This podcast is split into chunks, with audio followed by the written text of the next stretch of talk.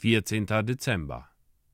Und als Jesus ihren Glauben sah, sprach er zu dem Gelähmten, Sei getrost, mein Sohn, deine Sünden sind dir vergeben. Matthäus Kapitel 9, Vers 2.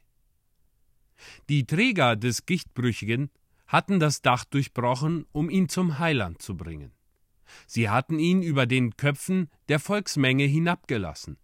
Und da lag er nun auf seinem Bett vor dem Herrn Jesus, unfähig, Hand oder Fuß zu bewegen, aber mit einem Blick der Erwartung, den der Herr Jesus wohl verstand.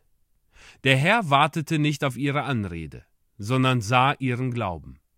Matthäus schreibt, als Jesus ihren Glauben sah. Wer kann Glauben sehen? Wir können nur seine Wirkungen erkennen, und die waren in diesem Fall vorzüglich, denn das Dach aufzubrechen und den Mann in einer so sonderbaren Weise zu Christus zu bringen, waren Beweise ihres Glaubens, dass Jesus ihn heilen würde. Doch sahen die Augen des Herrn Jesus nicht nur die Beweise ihres Glaubens, sondern den Glauben selbst. Dort standen die vier Männer, in deren Augen der Herr Jesus las.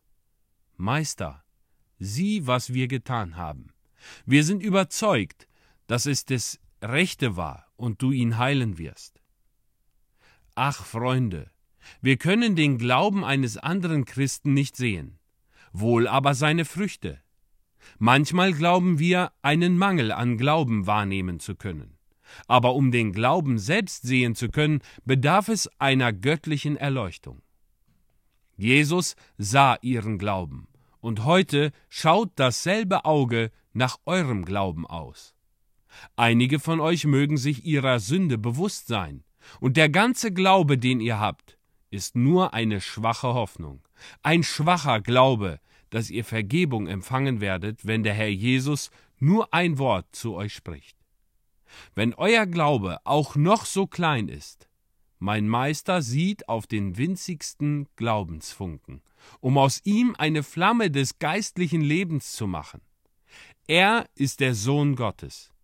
Glaubt an ihn und seine Fähigkeit, euch zu erretten, denn er kann es und ist auch dazu bereit.